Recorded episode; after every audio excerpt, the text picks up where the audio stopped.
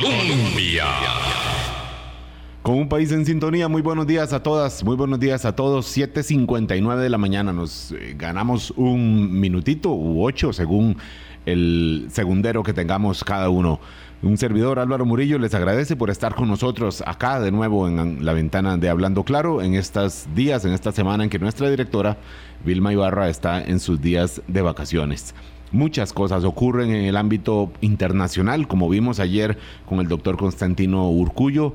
Eh, además, elecciones, ni siquiera lo mencionamos ayer, no tuvimos posibilidad, eh, pero hay elecciones en, el gigante de, América mm, del Sur, en Brasil, hay elecciones el próximo día domingo, eh, con, por supuesto, el protagonismo del expresidente eh, Lula da Silva, candidato a presidir este país, y por supuesto en el pulso con el gobierno de Jair Bolsonaro.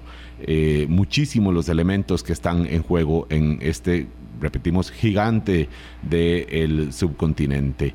Tenemos también, eh, por supuesto, muchos movimientos en la política interna local. Solo ayer conocemos el, conocimos que el Poder Judicial tiene ya nuevo presidente. Se llama Orlando Aguirre, magistrado de la Sala Segunda un magistrado mm, veterano, ciertamente no en primera línea, no muy mediático, eh, digamos, de movimientos más bien internos dentro de la estructura del Poder Judicial, pero así, ah, así es la dinámica dentro de este poder.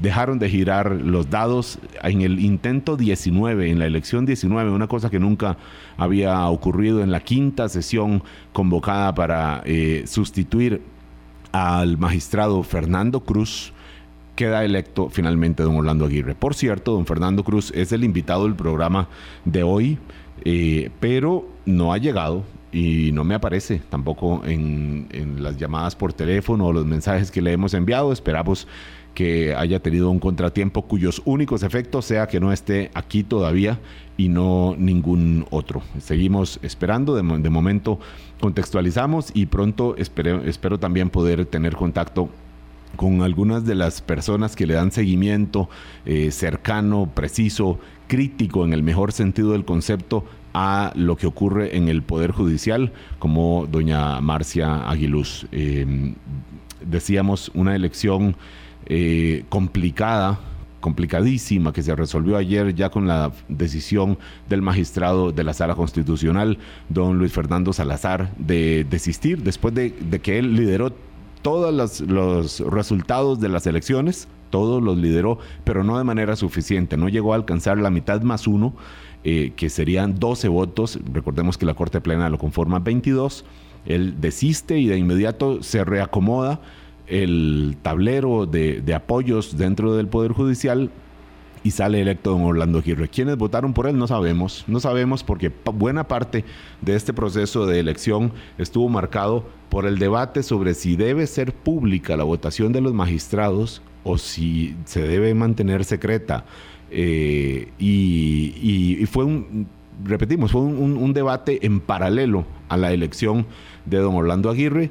Eh, finalmente imperó la votación secreta, probablemente la, última vez que tengamos este tipo de votación, porque avanza un proyecto de ley para mm, hacer que sea pública o por lo menos por lo menos quitarle el argumento jurídico a quienes, eh, a, algunos de los que abogan por la necesidad de una votación secreta en apego a la ley vigente. Entonces, bueno, si la ley dice eso, entonces los diputados están reformando la ley para que pronto, eh, para que pronto podamos eh, saber a quién elige los respectivos candidatos, eh, perdón, los respectivos magistrados.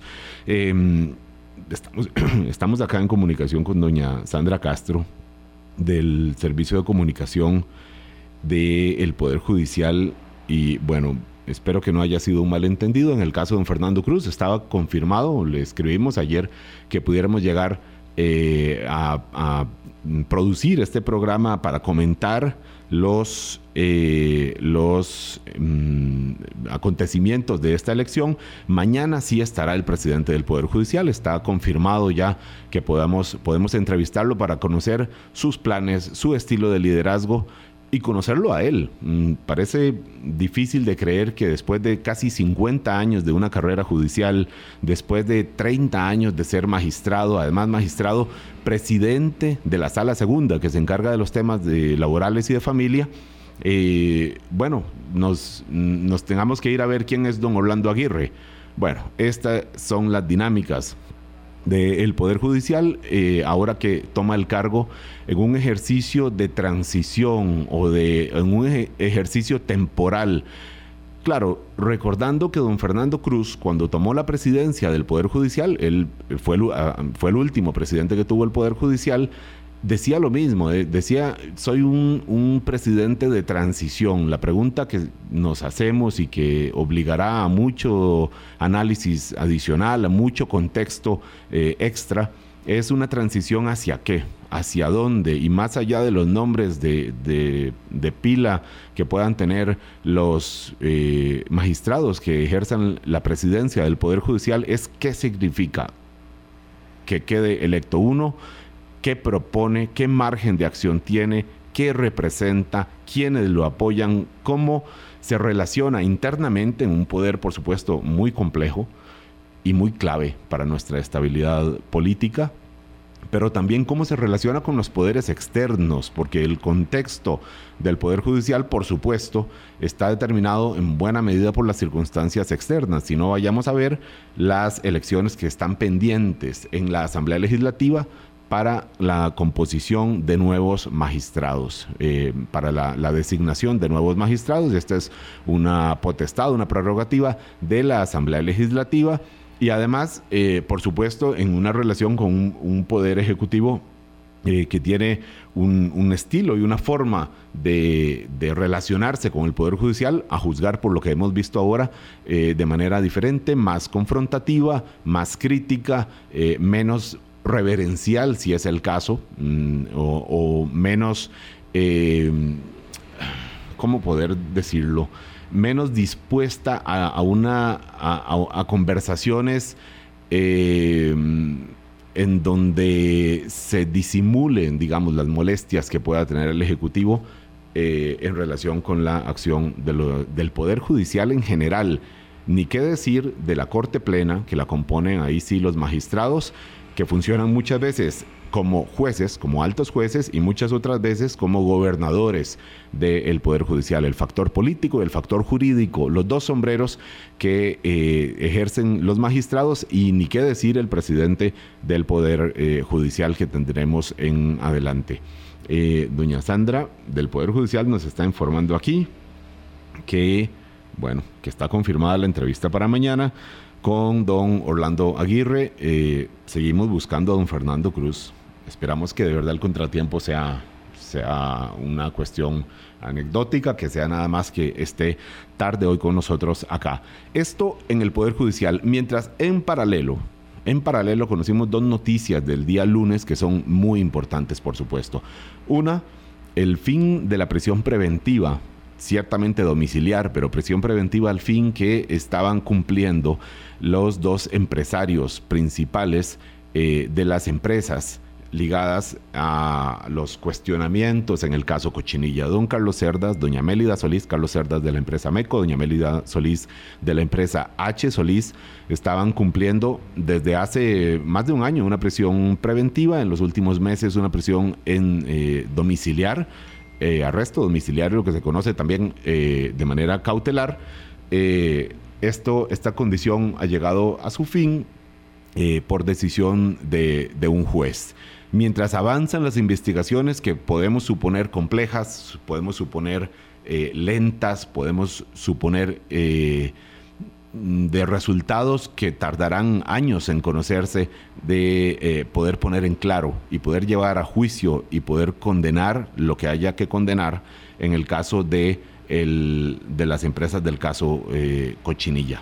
Eh, recordemos un caso de corrupción mm, muy mm, de estos que uno dice muy fuerte, pero que no probablemente sorprendió de gran manera al país, considerando eh, los cuestionamientos que ha habido a la gestión de las obras públicas en diversos momentos, no solo en el último gobierno, aunque también eh, con las investigaciones que hizo el Poder Judicial. Esto que tiene que ver con el Poder Judicial porque además de la composición, del acomodo de los nuevos magistrados, depende en buena medida otras decisiones que están pendientes y que son de primera línea, son importantísimas. La elección del jefe del Ministerio Público, quién dirija la Fiscalía General de la República, con qué estilo, después de dos eh, salidas mm, muy...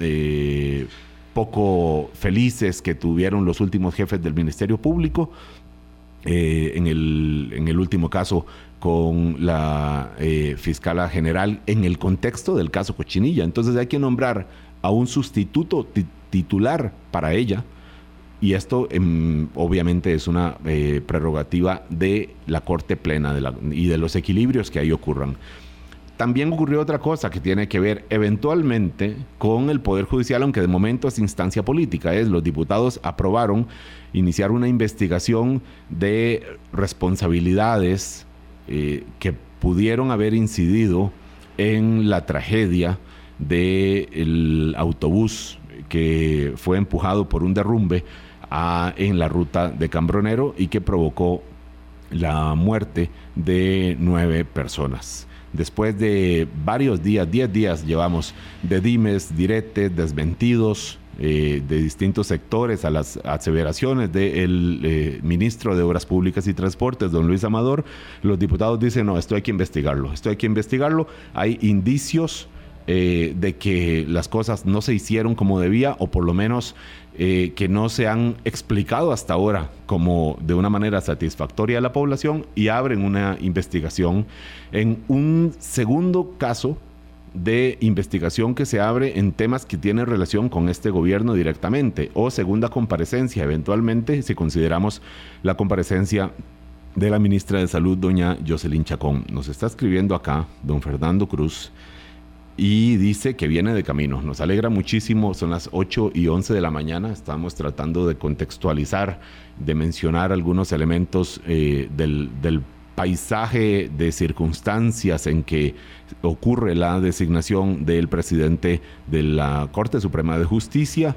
don Orlando Aguirre, que em, salió electo ayer, como decíamos, después de un acomodo y de una eh, de varias semanas de estar trabado en los los apoyos dentro de los 22 magistrados, dentro de los 22 votos que, componían eh, eh, que se componían en este proceso. Em, lo que habla, don Orlando Aguirre recibió 12 votos, los mínimos necesarios para poder ganar. Esto significa, o esto comprueba, porque no es ninguna sorpresa para efectos de ustedes, radioescuchas, para efectos de los periodistas que damos seguimiento al Poder Judicial también como una instancia, por supuesto, política también. Eh, que hay unas eh, divisiones fuertes en el seno del Poder Judicial, en el seno de la Corte Suprema de Justicia, eh, no fue, no, no solamente por lo difícil que resultó la elección, sino también por este proceso. Insistimos, 12 votos, o sea, recibía uno menos y no hubiéramos podido estar hablando hoy de la elección de un nuevo presidente del Poder Judicial. Em, podríamos 8.13 de la mañana, mm, podríamos eventualmente, eh, recuerden que tiene, digo, seguir eh, contextualizando, eh, pero también esperar a don Fernando Cruz, que viene en camino. Para ustedes, Radio Escuchas, tenemos la plataforma 70030303. Pueden enviarnos ahí sus opiniones, sus preguntas, sobre eh, lo que ustedes consideran que ocurrió más allá de la elección de don Orlando Aguirre, que en serio creo que para la gran población es un personaje por conocer todavía, un nombre por, por auscultar, eh, un, un, liderazgo eh, por, por ver. y, y, bueno, pueden darnos sus opiniones, sus preguntas ahora que venga en pocos minutos. Esperamos don Fernando Cruz. Recordemos, don Fernando Cruz es magistrado de la Sala Constitucional de mucho tiempo ya eh, y también ejerció la presidencia del Poder Judicial después del shock, después de la, crisis del 2017 y 2018 en el Poder Judicial, eh, provocada en buena medida por el, eh, no, en total medida, hay que decirlo, por el caso del cemento chino o el caso del cementazo. Ya está aquí don Fernando Cruz, nos alegra muchísimo, don Fernando, 8, 14 de la mañana. Vamos a hacer un primer eh, corte de un minutito y entramos directo para saludarlo a usted y entrar en materia puede refrescarse un poquito después de subir las gradas acá a la segunda planta del edificio de Radio Colombia, frecuencia 98.7. Gracias por, a ustedes por estar en sintonía con nosotros en cada esquina, siempre decimos del territorio del país, ahí está Colombia, ahí están ustedes también y lo percibimos. Ya venimos. Hablando claro. Colombia. Con un país en sintonía, 8.16 de la mañana. Nos alegra saber que el contratiempo de don Fernando tuvo como único efecto unos minutos de, tardanza en la entrada acá al programa. No más que eso. Bienvenido, don Fernando Cruz. Tenga usted muy buenos días. Hemos contextualizado ya eh, por encima de alguna forma, porque claro, son tantos los temas y tan hondos que eh, ocurren y que inciden en la situación del Poder Judicial, que cuando uno intenta resumir, pues lo que hace es pasarle por encima de la situación al mero hecho de la noticia ayer con la elección del nuevo presidente del Poder Judicial, sustituto suyo en ese puesto, don Fernando Cruz. Muchas gracias por estar hoy con nosotros aquí. Buenos días. Con mucho gusto y, perdonen el atraso queda perdonado, don Fernando. Esperemos que la audiencia también. A veces es implacable con nosotros y con los invitados. Así, es. Don Fernando, la primera pregunta que yo creo que se impone acá es, escuchamos a, don Orlando, nuevo presidente del Poder Judicial, decir una presidencia temporal de transición y sabiendo que usted mismo había, uh, había se presentado como un presidente del Poder Judicial de transición, la pregunta por efectos de, la población entendería que es transición a qué y, transición cómo. ¿Cómo entender esta nueva elección? Eh, hacia dónde nos lleva, don Fernando, sabiendo que estas dos, eh, estos dos em, periodos, el suyo y el de don Orlando, pues se presentan como con el mismo título. Bueno, yo, yo creo que, que don Orlando tiene una sabiduría y una prudencia propia de la experiencia y de algo que yo destaqué ayer, que es que nos hemos dedicado a nuestra sociedad a, menospreciar la edad y las canas. Y, creo que hay como una relación de amor y odio entre las personas de, mucha edad y, ojalá que tuvieran una pensión más o menos buena. Entonces, en eh, general hay una idea de que, bueno, usted ya cumplió años, váyase para la casa. Don Orlando yo creo que, puede darnos, darle mucho al Poder Judicial porque tiene sabiduría. El manejo de una corte de 22 magistrados, que ahora creo que quieren hacerla hasta de 23, eh, que me parece que requiere una gran reforma, pero no es fácil. Don Orlando tiene, la, tiene el silencio prudente para arreglar o para evitar, eh, no, confrontaciones graves, sino esa parálisis que, en general tiene el Poder Judicial. Yo creo que el gran dilema de la Corte siempre es, y desde hace algunos años, yo creo que quizás dentro desde el año 2000 y resto, porque hubo una gran reforma en los noventas, que tiene que hacer una gran reforma y no, no tiene la capacidad todavía para adoptar esa decisión. Eso fue lo que yo viví. Claro que cuando, cuando llegué a la presidencia, había una serie de proyectos, como 12 proyectos de reformas, pero las más importantes no se lograron. Ni la Corte se atrevió a decirle a la Asamblea cómo debe ser la elección de magistrados y magistradas por un respeto y un, respeto que me parece que no corresponde, ni tampoco se pudo hacerse una discusión importante sobre la estructura administrativa, que es uno de los temas centrales. Si usted ve la forma en que Corte eh, actúa. Por ejemplo, se prevé una agenda de más de 100 asuntos y llegamos al número 30. Entonces tenemos una evidencia, un dato ahí que señala que yo creo que los magistrados y magistradas, no importa la reforma que se plantee, tenemos que hacer una reforma en ese sentido.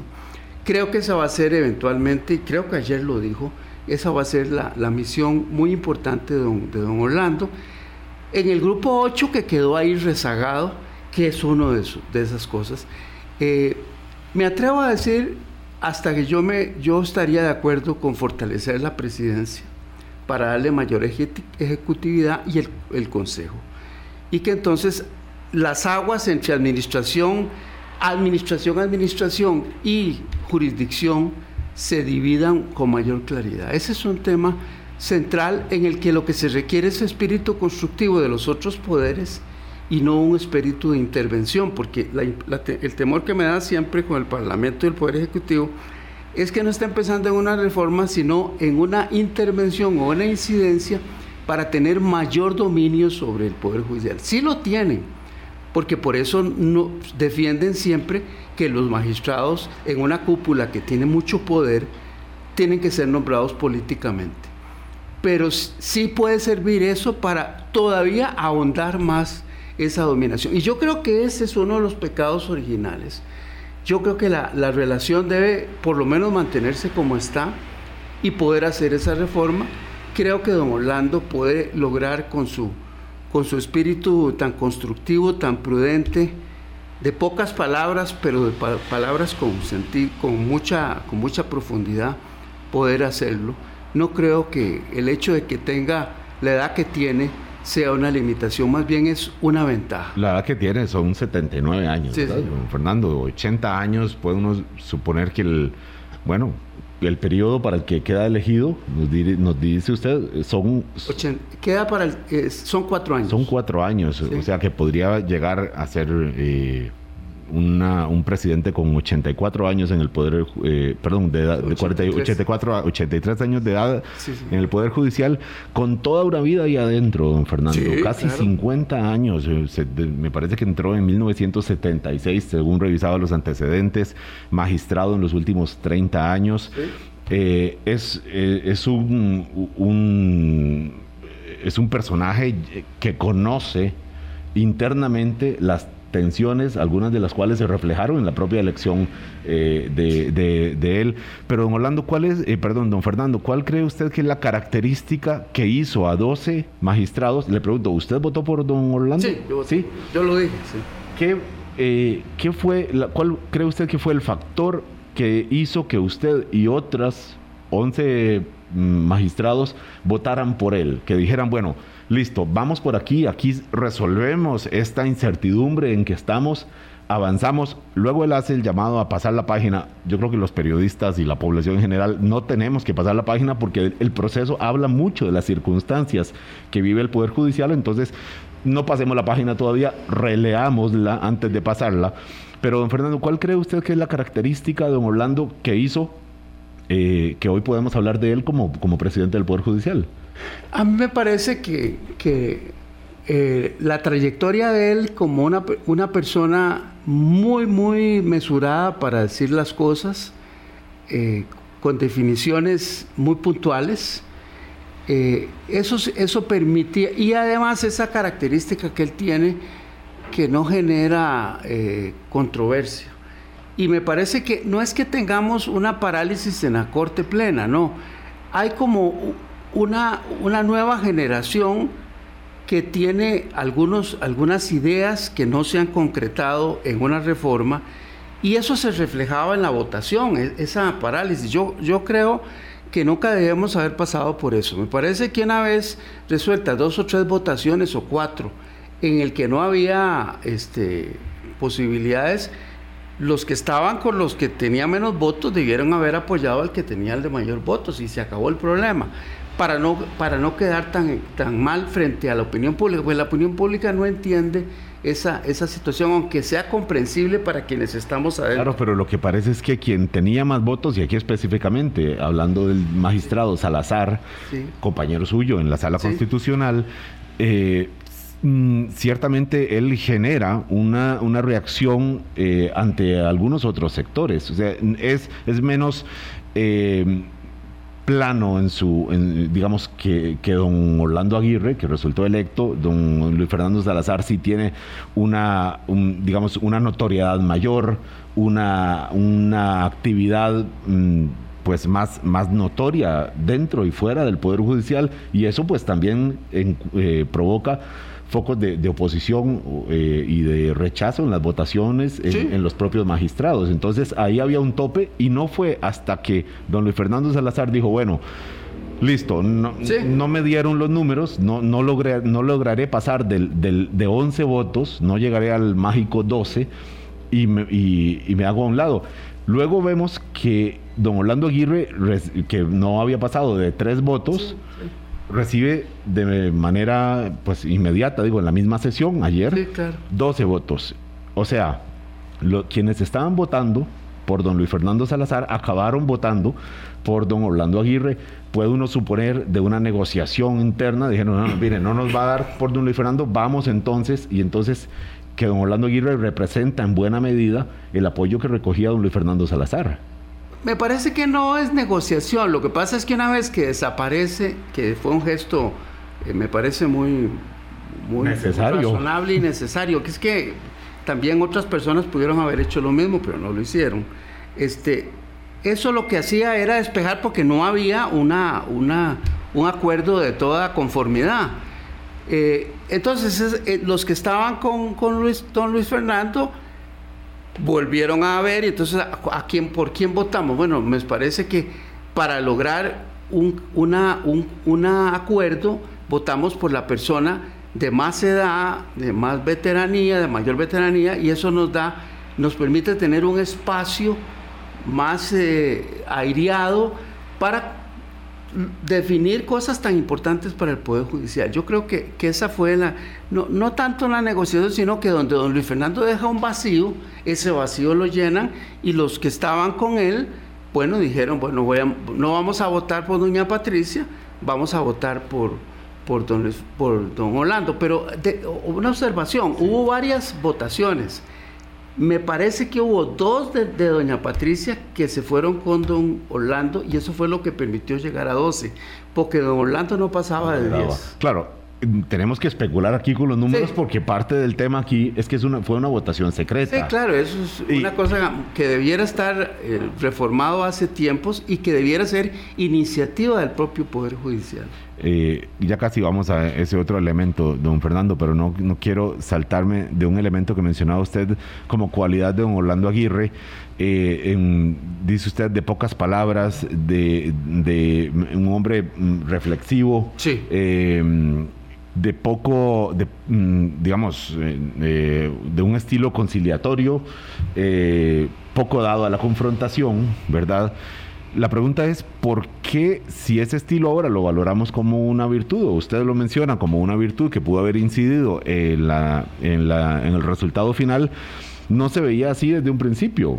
Digo, eh, ahora estamos diciendo qué bien con esas características ese señor, pero, pero durante más de un mes ese señor no recibió más de tres votos. No, lo que pasa es que después de la vivencia de una votación que no lograba eh, concretarse en una mayoría de 12, entonces, eh, como todo en política y los vacíos de poder, entonces los ojos se, se posaron en don Orlando. Antes de eso no, porque tanto don Luis Fernando como doña Patricia estuvieron construyendo su candidatura desde hace tiempos, ¿verdad? Yo creo que ellos representan dos corrientes que en una época estuvieron muy cercanos, es decir, en una época don Luis Fernando y doña Patricia estaban muy cercanos. Entonces surge eso, eh, ellos tenían su, grupo, su, perspectiva, que dicho sea de paso, no es que tengamos, eh, no es que tengamos al interior de la corte una lucha o una lucha de ideas,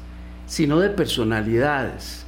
No es que estamos dentro de la corte, cosa que lamento, que estemos diciendo, miren, es que unos quieren que haya un consejo más poderoso y que no estamos en eso, igual que pasen a nivel nacional, ¿verdad? Entonces es como cuestiones muy de liderazgos personales pero no estamos nosotros en esta parálisis que tuvimos, que refleja las votaciones, no es que en corte haya una gran discusión sobre cuál es el modelo de justicia que requerimos, en donde incluyo también algo que no mencioné, el Ministerio Público. Claro, es muy importante. Lo mencionábamos antes de, la pausa anterior. Don Fernando, entonces, ¿qué se estaba jugando en el Poder Judicial? Más allá del nombre de quien ejerce el, cargo de, la presidencia eh, o del estilo de liderazgo, ¿qué se estaba jugando? Porque entonces entendería que alguna persona, un radio escucha ahora mismo, diga, bueno, hemos pasado semanas y al final da igual que hubiera quedado don Luis Fernando, que doña Roxana, que doña Patricia, que don Orlando.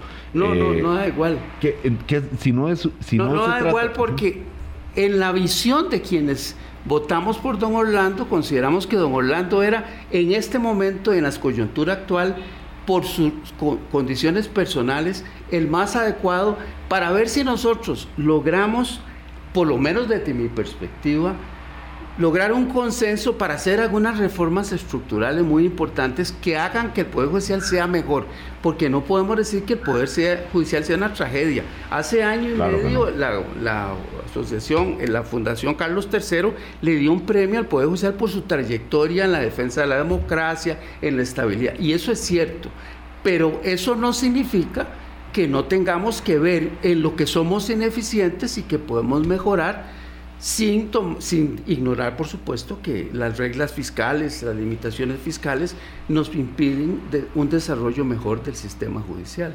Mm, por eso le decía, el, debate de ideas, mm, insisto, más allá del tipo de liderazgo que pueda hacer don Orlando Aguirre, eh, él hablaba de la necesidad de, de, defender la independencia del Poder Judicial, que es un concepto que, que usted mismo y, la verdad cualquier magistrado lo defendería. La pregunta es, ¿qué entendemos por independencia del Poder ah. Judicial, verdad? Porque ahí ah, ya, ahí eso ah. nos da para días y días de, discusión hasta dónde voy a decir dos cosas en que yo vi en la experiencia del Poder Judicial, que lo de la independencia es como una aspiración, pero cómo se concreta. Vea, un relator de Naciones Unidas hizo un informe, dos informes sobre el tema de problemas de independencia judicial del Poder Judicial de Costa Rica.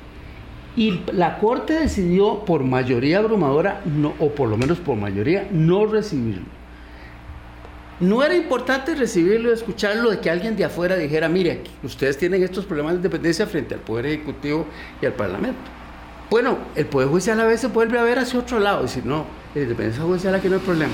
Y el segundo elemento es que cuando discutemos las propuestas al Parlamento para mejorar y darle fortalecimiento a la independencia frente al Parlamento en la elección de magistrados y magistradas, la mayoría dijo que no podíamos hacerlo porque era interferir en las, en las potestades del Poder Legislativo. Entonces, cuando a mí me hablan de eso, dice, pongámosle, pongámoslo en, en blanco y negro. Sí, pongámosle el, dibujito al concepto. entonces, bueno, sí, hablar general de la independencia, como dice, ah, hablamos de la transparencia. Bueno, concretemos lo de la transparencia, concretemos la independencia. Sí, como cuando uno le dice. en eso no está claro. Cuando uno le dicen los, los papás de uno pequeño, pórtese bien. Bueno. Ah, y, y, se, y, se, aproximan cosas serias para independencia judicial. Por ejemplo, reducir el plazo de nombramiento de magistrados a cuatro años y que para que ser reelecto se requieren 38 votos afirmativos para ser reelecto. ¿Eso significa? Volver al, modelo antes del 48.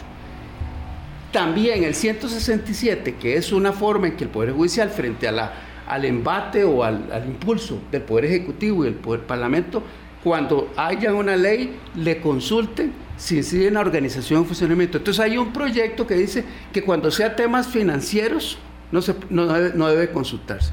Eso también reduce el poder de juicio. ¿Cómo definimos de todo el independencia? Quiere decir que hay un, una discusión solapada con el Parlamento y el Poder Ejecutivo que no hemos dicho. Y todavía he oído voces de decir de sacar el Ministerio Público del Poder Judicial.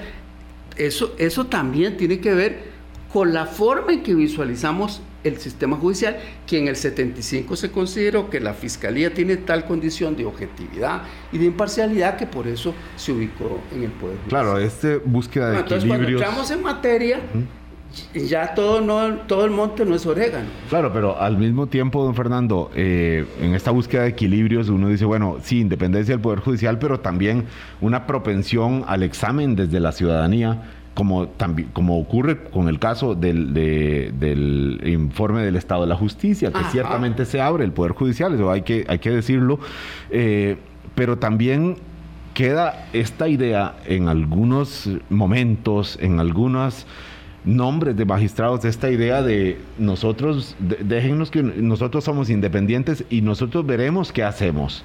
No nos vengan aquí y no nos vengan aquí, por ejemplo, un relator internacional a decirnos cuáles son nuestras falencias. Don Orlando Aguirre votó para que llegara el, relator... Eh, no, estoy seguro. ¿No recuerda? Se lo preguntaremos mañana. Mañana está con nosotros aquí don Orlando Aguirre, don Fernando. No tengo idea, pero fue una mayoría importante. Yo me quedé sorprendido. Claro, porque la, objeción era la trayectoria de él como político. ¿Eso qué tiene que ver? Él estaba haciendo un informe, dicho sea de paso, uno de los informes más serios en que el Parlamento ni el Poder Ejecutivo le tomaron atención. Nos estaban diciendo el relator de Naciones Unidas que había acciones del Parlamento y del Poder Ejecutivo que debilitaban la independencia del Poder Judicial. Yo me quedé sorprendido. Bueno, respeto la decisión de mayoría, pero entonces cuando hablamos de independencia judicial, pongámoslo en blanco y negro y entonces vamos a los hechos.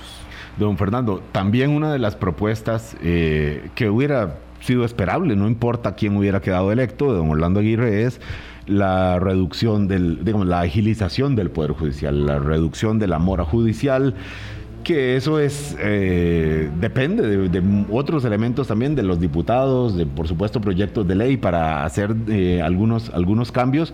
Y depende incluso de la de las buenas conductas de los actores políticos que no atiborren de denuncias politiqueras, eh, como ocurren muchas veces, no todas, insisto, no todas, pero sí muchas veces, y le dicen, bueno, que el Poder Judicial eh, resuelva este conflicto político, digamos, esto como un espejo del, día a día nuestro, de llevar al Poder Judicial muchos de los desencuentros que tenemos como, como ciudadanos, con el vecino, con el primo, con la esposa, etcétera. Eh, los divorcios, etcétera, eh, los cobros judiciales que están, que han venido creciendo, además en este contexto de, presión económica que tiene eh, el país. Entonces, esta es una promesa que uno dice, bueno, también hay que ponerle numeritos o, ponerle límites y decir, bueno, ¿cómo va a intentar reducir una mora judicial? Eh, si son tantos los factores que están incidiendo, a pesar de que hubiéramos esperado que efectivamente esa sea una promesa de la gestión de Don Orlando. Ah, no, es, significativo y, la, y la, los objetivos de reforma de los diversos procesos se han dado, que nos ha dado en los últimos 20, 25 años, han sido siempre uno de los objetivos, la, la celeridad. Lo que pasa es que el tema de la mora hay que verlo por materia, por, por eh, este, disciplina, por, por condiciones que, se pueden dar. Es un, es un fenómeno multicausal y transversal. No es fácil. Por ejemplo, voy a dar un ejemplo. digo, Nosotros tenemos la jurisdicción de cobro que es el 60% de nuestro ingreso y tenemos ahí importantes eh. Pero cuando le pedimos al Parlamento que nos dé una tasa para poder financiarla y no tener los problemas de regla fiscal, entonces el Parlamento no aprobó la tasa para eso. Una tasa que, deberían pagar los actores demandantes en los, cobros bueno, judiciales. Entonces, bueno, sí, mora judicial. Cuando usted ve los grandes números, uno de los, eh, de los puntos más significativos es la mora. pero cuando le proponemos al Parlamento, el Parlamento no considera que eso sea de reforma, entonces la mora continúa. Entonces, no, por eso es que le digo que todo eh, hay que irlo viendo por materia y según sea el origen de eso. Puede ser también que haya necesidad de mayor cantidad de jueces, puede ser, pero no lo podemos hacer porque tenemos tres años o dos de no crear una sola plaza más, porque claro, la regla fiscal, etcétera, y el prejuicio también de que consideran que un funcionario es innecesario. Esa idea que hay de que todo lo que se hace en el Estado es, es algo de desperdicio de recursos, como si el Estado no fuera necesario para tantas actividades de, de los particulares. ¿verdad? Claro, y además siendo el Poder Judicial un actor que rige las relaciones privadas y, y, que si no que lo digan los abogados corporativos, los de derecho comercial, bueno, en realidad todos lo pueden comprender de que cualquier conflicto privado es, e, es ahí y si no es ahí y si no mejora su imagen, y aquí vamos con la imagen y la credibilidad del Poder Judicial también en general, eh, bueno, también desmejora la, los puntos de, equilibrio o de resguardo de nuestra de nuestra convivencia eh, democrática. digamos, vamos más allá del cobro judicial de una empresa de estas que se dedican eh, a, a trabajarle a las cadenas de electrodomésticos que tanto llenan, otro ejemplo, sino cosas más profundas. Claro. Ese es otro ejemplo. ¿Otro ejemplo de qué? Pensiones de, problemas de mora, por ejemplo. Pero ahí la mora tiene otro rostro, otra fuente, otro origen. Por eso digo que el tema de la mora no es una cosa, se puede decir en general y hay que tener. Por eso es que en, estando en la presidencia se hizo un acuerdo con el Colegio de Abogados para hacer una comisión que los abogados también tuvieran incidencia en el conocimiento de la mora judicial y abrir ventanas y abrir puertas para que todo se conociera el tema de cuánto sea, es, por qué razones se dan el atraso, no ocultar los datos. Don Fernando Cruz, magistrado de la Sala Constitucional, por supuesto miembro de la Corte Plena, ex presidente de eh, la, del, Poder Judicial, comentando acá las circunstancias, las tareas pendientes que tiene don Orlando Aguirre, que resultó ayer lunes electo como presidente de este Poder de la República. 8.41 de la mañana, un corte y venimos con don Fernando de nuevo. Hablando claro.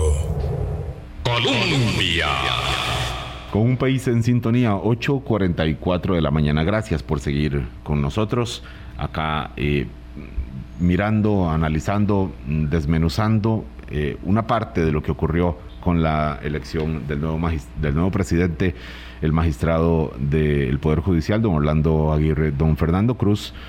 Eh, hoy con nosotros. Don Fernando, un tema que marcó esta elección y que quizás complicó de más para bien, porque a veces las reformas implican complicaciones y, los avances implican complicar y no hacerlo como se ha hecho siempre, siempre lo hemos hecho así, ¿por qué ahora tendríamos que hacerlo diferente? Bueno, porque hay una expectativa, una presión una demanda de sectores ciudadanos que le decían al Poder Judicial, miren, elijan al nuevo presidente, pero queremos saber usted, don Fernando Cruz, por quién votó. Y sería ideal saber, además, por qué votó por, esa persona, no solamente por quién, pero no se pudo. Finalmente, ahora conocemos el nombre de el, conocemos los resultados, el resultado de la elección, don Orlando Aguirre, presidente del Poder Judicial, pero no sabemos a ciencia cierta, más que quienes tienen voluntad, como es el caso suyo, de hacer público eh, la decisión que, que usted tomó, no sabemos a ciencia cierta quiénes votaron por él y mucho menos por qué porque usted menciona aquí las cualidades eh, que usted considera de don Orlando, pero habrá alguna otra persona que también votó por, por don Orlando, pero por razones muy diferentes y quizás antagónicas a las que usted está expresando aquí, don Fernando.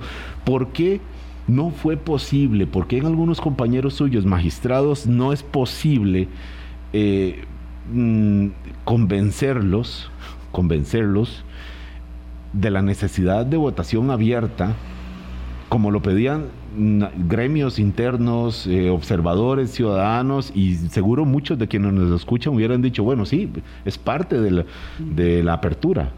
Bueno, la discusión jurídicamente tenía un buen sustento en el sentido que yo no puedo ignorar una norma expresa que dice que la votación debe ser, eh, debe ser secreta. Eh, así es que era imposible. Yo, yo estoy de acuerdo con que sea pública pública con fundamentación, porque usted lo dice muy bien. No solo decir por quién, por quién voto, sino decir por qué voto por él y probablemente decir, mire, los otros candidatos tienen algunas, requieren más experiencia, tienen algunas eh, cuestiones que yo no estoy de acuerdo, pero, pero no bastaría que el voto sea público, es que el voto debe ser fundamentado.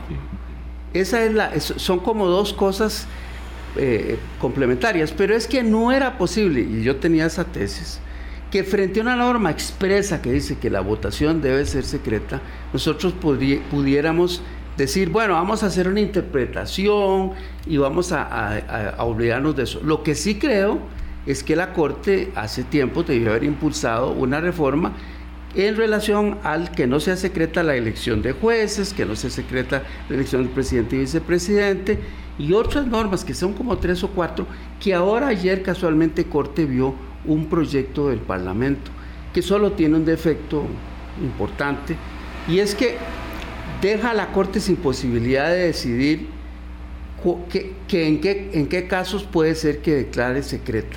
Y yo creo que eso es imposible porque hay cosas que, en el, de según sea el caso, sí hay normas del ordenamiento que obligan a que sea secreto. ¿Cuál sería un ejemplo? Por ejemplo, datos, datos sensibles, por ejemplo. sanciones entre magistrados. Entonces, eh, si ese, por ir, por ir al extremo de lo ideal, se puede malograr todo el objetivo. Yo creo que debe quedar una norma que permita a Corte por una mayoría calificada, como ayer propuso creo que el magistrado Rueda y la magistrada Varela, que pueda ser una mayoría calificada la que determine que sí, que esta decisión es secreta. Eso da lugar a que luego pueda haber hasta un amparo, etcétera, porque no hay una norma expresa que no permita que obligue al órgano a tomar una decisión fundada. Y la, propuesta de reforma de ley no incluye la justificación del voto, eh, don Fernando. Creo que no queda claro. Claro, es que lo ideal sería decirle, don Fernando, dígame por quién va a votar usted y por qué.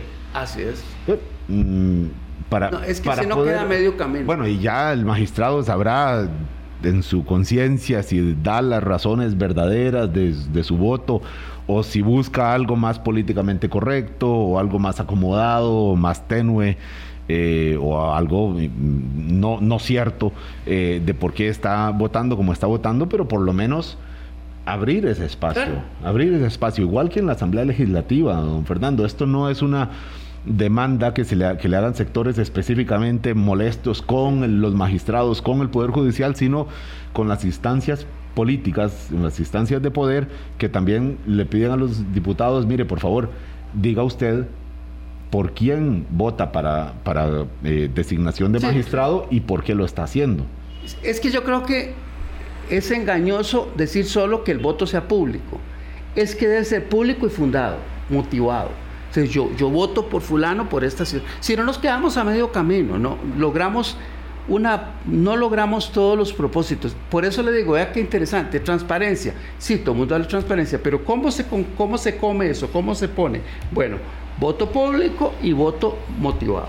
Entonces yo, yo tengo que decir las dos cosas. Eso significa que el ciudadano va a saber por qué esa persona fue designada y va a tener, va a tener claridad más cercana en esa transparencia que debe imperar en todos los ámbitos, en el electoral, por ejemplo. ¿Por qué es tan importante saber cómo se financia un partido? Bueno, porque yo necesito saber quiénes son los que están detrás del partido, que no aparecen en, en pantalla, pero que son los que están determinando la orientación del partido. Por ejemplo. Don Fernando, eh, no es la primera vez que usted ah, eh, menciona esta necesidad de, entrarle con más eh, fuerza a la, investigación de los, del financiamiento de los partidos políticos. Ahora ya sabemos que hay una investigación en curso en el Ministerio Público o, distintas indagatorias que, que hace esta instancia dentro del Poder Judicial. Ciertamente no llega a magistrados todavía, pero eventualmente,